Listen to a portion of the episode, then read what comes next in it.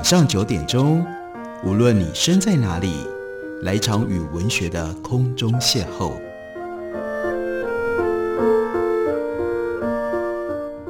杨照谈书，邀您一同遨游文学世界，认识古今中外的经典之作。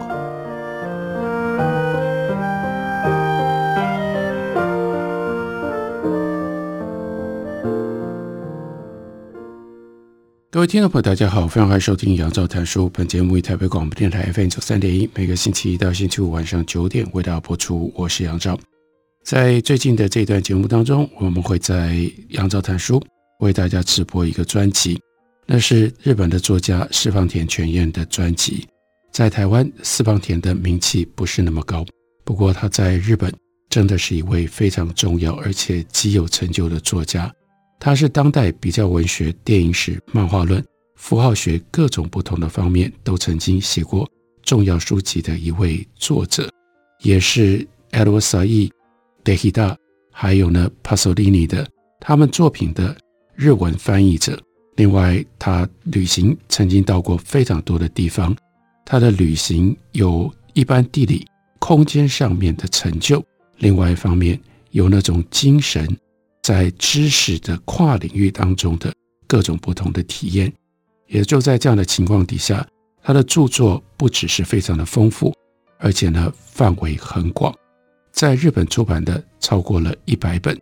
那我们看到台湾黑眼睛文化最近为四方田全院做了一个小选集，这选集一共有八本书，其中有一本《李香兰与原节子》，在之前的节目当中。曾经为大家介绍过，或许大家还可以在 YouTube 或者其他的地方找到那一集的介绍的内容。其他的七本，包括他的自传、文化散文、关于电影、关于饮食、旅行文学，乃至于关于日本古典文学的各种不同的著作，也在最近已经出版完全。所以，我想就借由这样的一个机会。正因为大家过去比较少读到四方田泉彦的作品，就让大家借由杨照谈书这个节目，能够对这位日本的作家有更深一层、更进一步的认识吧。我们今天要来为大家介绍的是四方田泉彦他所写的一本自传，书名叫做《革命青春高校一九六八》。当一九六八年这个世界性的革命掀起的时候，四方田泉彦他在念高中，所以他选择了这样一年，写了这一年当中所发生的，不管是大环境、大时代，或者是他自己在私人的空间上面所遭遇到的事情。我们看一下他的自传里讲到了一个非常特别的高中一年级的年轻老师，这个老师呢叫做上田正行，他还是东京教育大学文学部的研究生。在第一次上课呢，老师就对学生自我介绍。他说他正在写论文，是一个长篇论文。关于什么题材呢？是关于日本最早的小说理论家二叶亭四明的一篇论文。他还说到，这是他第一次教书。他拿起了指定的现代国语教科书，看了一眼目录，看起来好像他来上课之前。没有先看课本，没有先准备，然后看了一下目录，他的反应是什么？很不以为然，说：“哎呀，不要念这些无聊的东西啊！下礼拜我来帮你们准备教材。”说完他就走了。所有的学生愣在当场，哎，但这产生了一个很有趣的效果，大家会因为这样期待下个礼拜的课堂。下次上课的时候，上田老师花了整个周末来准备。他抱着一大堆印在粗纸上，那个时候是用钢板刻印的讲义，发给所有的学生。然后呢，找了坐在最前面的学生，加起来朗读其中的一部分。这个学生一念，第一句话就是：“早知道就不应该要识字。”那被指名的学生念得一头雾水。老师这个时候很得意啊，哎，怎么样？很精彩吧？这首诗呢？是田村隆一所写的《归途》，你懂他的意思吗？学生说一点也不懂。接着呢，又补充了一句：要是没有语言，人就不是人，只是猴子。这是诗里面的句子，但一念出来，全班哄堂大笑。那这个时候呢，老师已经有一点点，因为遇到不是他原来预期的反应，有点点不知道该怎么办了。那就叫另外一个学生读下一首诗。下一首诗是古川彦的《商人》，第一句话说：“我要成为大地的商人。”那那个同学呢，活力很盛，用几乎像是怒吼一般的大音量把这首诗读完了。可是呢，老师还没问，那个念诗的同学自己就回答，完全不懂。老师很难过。第三个学生读的是严天鸿的《感情的歌》这篇作品，在作品里面列举了学生浆糊、聚乙烯、酒、腰带扣、汇率等等，这些都是他讨厌的东西。又举出巴士站、二手书店、猴子、猪。这是他喜欢的东西，结构非常的简单。这个时候，学生终于觉得，嗯，有意思，不会觉得不懂了，而有了积极的反应。上田老师在他脸上也露出了如释重负的表情。那这个时候，钟声响起，这是他们上上田老师的第二堂课。在这里，他们遇到了田村隆一、古川彦、盐田宏等等。这是现代诗选啊。在这些都读完了之后，接下来上田老师又从古川俊太郎，这是日本非常有名、非常重要的一位现代诗人，他的诗集标题叫做《二十亿光年的孤独》，另外是金子光晴，我们之前在节目当中曾经介绍过他的作品，金子光晴的诗集叫做《致女人的哀歌》，他都挑出了一些作品用。刻钢板印刷的方式，那其实很费力、很辛苦的。用这种方式让学生可以阅读，大概有半数的学生完全无法接受。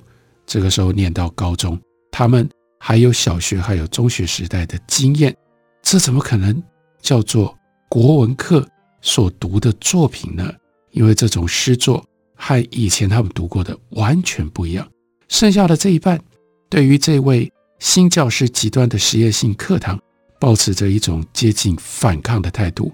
不知道这种课学这种东西，到底跟国语能力、国文能力有什么样的关联？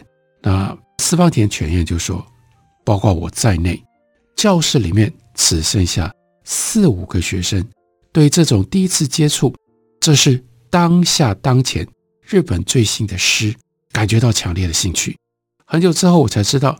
当时发下来的讲义是依照那一年思潮社开始发刊的现代诗文库发刊的顺序，从每一位诗人当中各挑选一篇来印制的。四方田全彦回忆说：“我单纯的在田村龙一所写的写，还有细照这些字句里面，发现了前所未知的新鲜的情感。古川彦的诗比较晦涩，不过。”古川俊太郎在跟我差不多年纪的时候，因为爱犬死去了而写下了一首诗，叫做《奈郎》，奈郎就是他的狗的名字，就让他直觉的有了共鸣。原来诗可以写下和自己如此贴近的东西，就像是对近在身边的人轻轻的吹气一样，这让我有一股奇妙的安心感。上了一学期的国语课，再到第二个学期，哇！上田老师又有奇招，他突然在教室里面提议说：“接着我们来读现代小说吧，从哪一篇开始读起呢？”竟然读的是大江健三郎的短篇小说《死者的奢侈》作为教材开始读。接下来给他们读沙特，给他们读 Norman Mailer，在上田老师的嘴巴当中出现了很多文学家的名字，那。这对于四方田全彦太有用了。他说：“我很快就陶醉在这些未知的小说家当中。一般高中因为课程限制严格，老师很难进行如此前卫的课程。他所念的是教育大附属居场高中是向来能够考取东京大学录取率数一数二的学校，外界普遍都认为学生在校内一定都是埋头苦读。但事实上，正因为他们是这样的精英学校，所以老师可以有这种自由，自由的去选教材，应应学生的反应。接下来，他回忆六零年代末期蔓延着一股风潮，以艰涩难懂作为评定艺术品价值的重要判准。例如说，经典作品电影费里尼的八又二分之一；例如说，后面在他的自传里面会有更多的铺陈。John Coltrane 他的爵士乐，在日本的话，我们可以知道的特别的作品。像是直谷雄高的《死灵》，这些啊，当时都被认为晦涩难懂。这同时也就意味着这些作品一定是具有高度的艺术性。八零年代以后的艺术多半以是否有趣来作为基准，相较底下，六零年代的风潮饶有趣味。青涩的少年，他们想要搬弄稚嫩的装腔作势，最简便的方法。就是去接触别人认为不会懂、很难懂的东西。当我的同学当中有人知道我经常去艺术电影院看电影，曾经还苦口婆心地劝我说：“这对高中生太难了，最好别看。”他说：“心怀感激。我之所以能够用这种形式接触现代诗，我自己觉得相当幸运。多亏了上田老师，我从来没有误以为现代诗很难懂。”现代音乐、现代俳剧、现代绘画，在日本，只要冠上了“现代”这个形容词的艺术，就一定会被评为艰涩难懂，只属于少数爱好者所有，跳脱不了狭窄的圈子。这是战后日本文化的样态，但是它不一样。我认为我自己很幸运，一开始就站在一个自由的位置，不受到由现代所建构的少数艰涩神话所束缚。因此，他要特别回忆这位上田老师，对他深深致谢。我们休息一会儿，等我回来继续聊。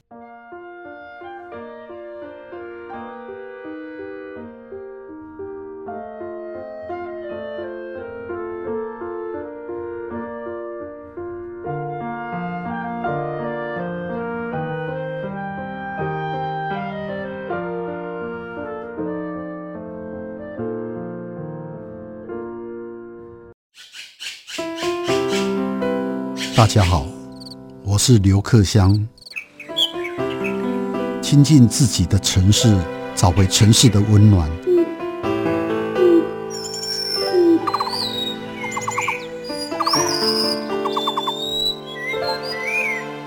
听见台北的声音，就在台北广播电台，FM 九三点一，AM 一一三四。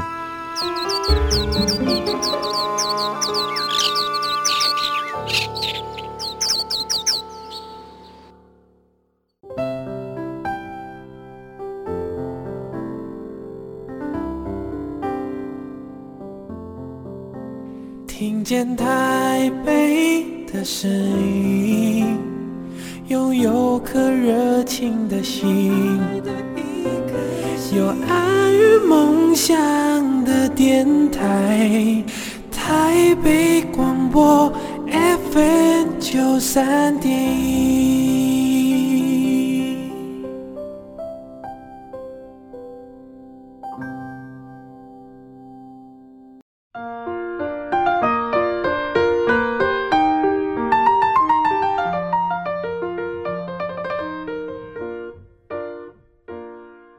感谢您继续收听《杨照谈书》。本节目于台北广播电台 FM 九三点一，每个星期一到星期五晚上九点为大家播出到九点半。今天为大家介绍的是四方田泉彦他所写的《革命青春高校一九六八》。一九六八年真是一个神奇的年份，在那一年，全世界的青年都在骚动当中，尤其是日本。那个时候，四方田泉彦他在念高中，但是他的生活当中。充满了许许多多新奇的事物，例如说，充满了以前没有听过，也不知道应该用什么样方式来认识跟理解的音乐。在回忆当中，他说：“我周遭对音乐感兴趣的人分成对立两派，一派对于由电子音乐开拓出来的新摇滚世界极为痴迷，另外一派公然对摇滚表示不屑。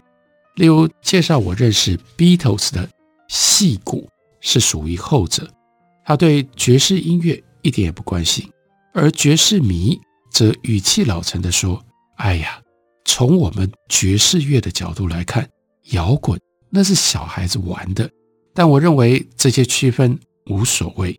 一九六八年对我来说是开始接触到 Beatles 的这些人摇滚乐的一年。接下来到一九六九年，是我认识到 Jazz 或者是 Free Jazz 的一年。接下来他就记录了都听到一些什么样的唱片。我最早买的唱片是由 Miles Davis 和 Gil Evans 爵士乐团。所组成的标题叫做《西班牙树苗》。我在帝都无线唱片行，平时我只逛摇滚唱片区。我第一次决定要买爵士唱片，但一时之间不知道该如何下手。当时我想，反正买 Miles Davis 就没有问题。这位西式的小号演奏者，他的作品我已经在爵士咖啡馆里听过，《午夜旋律》和《午夜旋律》。我已经在爵士咖啡馆里听过《Round Midnight》，还有呢《Autumn Leaves》这些，这都是 Miles Davis 的经典乐曲，我不算陌生。所以从几十张他的作品当中，特别挑了《西班牙素描》。嗯，大概是因为乐曲解说的部分特别介绍。那我在广告里听说过这首歌，它的原曲是 Rodriguez 他所创造的。吉他协奏曲，在唱片封套上，黄色背景，用剪影呈现小号手像斗牛一般拿着乐器跟牛对峙的模样，让我一见钟情。这是另外一个理由。从西班牙树苗进入爵士的世界，是幸或不幸，在爵士迷之间会有不一样的意见。但这张唱片没有热火般炽热，那为什么？会有这种争议呢？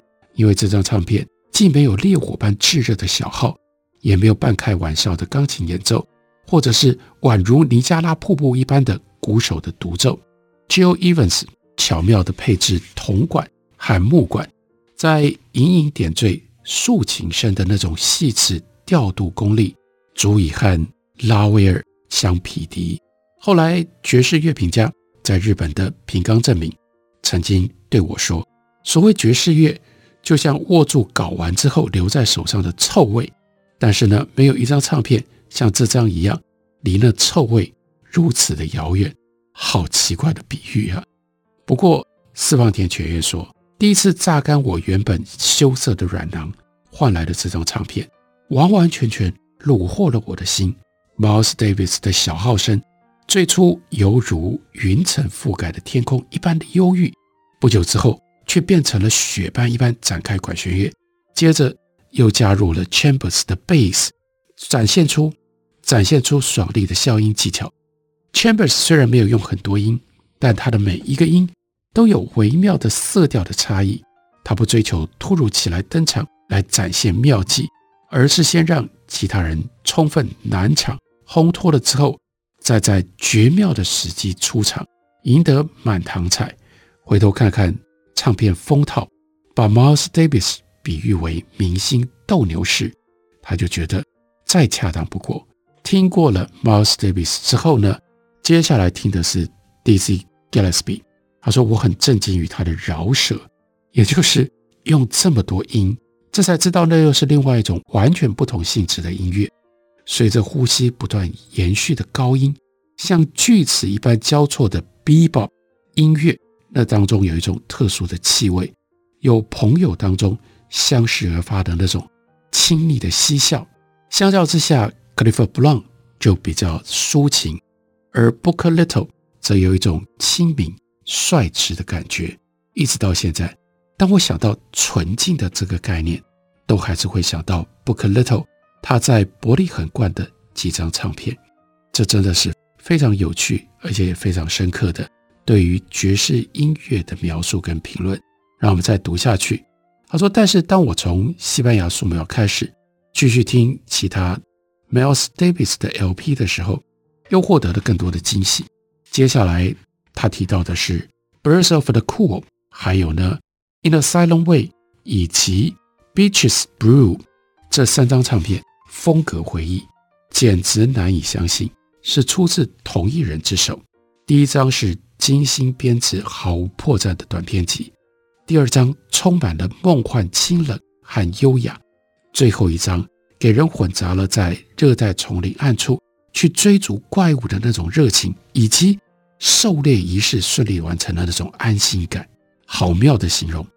他说：“我开始迷上 Miles Davis 音乐，还在涩谷到选板途中的三叶乐器行干了什么事？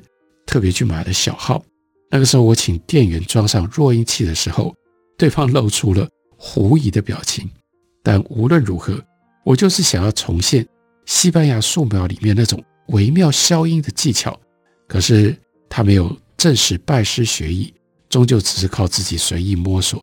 上了大学之后，受到蓝杯店这个音乐社团的小乐队之邀，当时一度想要重新开始学习，但最后还是无疾而终。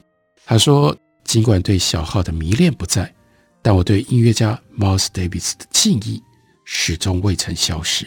他在七零年代把节奏分得更细致，又再加上引进了康嘎鼓还有西塔琴这些民族音乐，呈现出崭新的面貌，让我在他身上感受到艺术家独有的一种道德观。